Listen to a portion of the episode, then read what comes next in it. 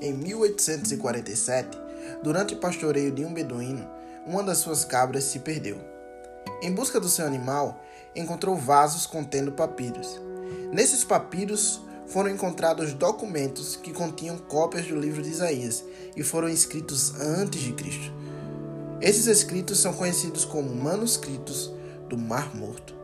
O mais interessante é que, comparados às atuais cópias que possuímos, eles seguiam o mesmo padrão e eram fiéis em todo o seu texto.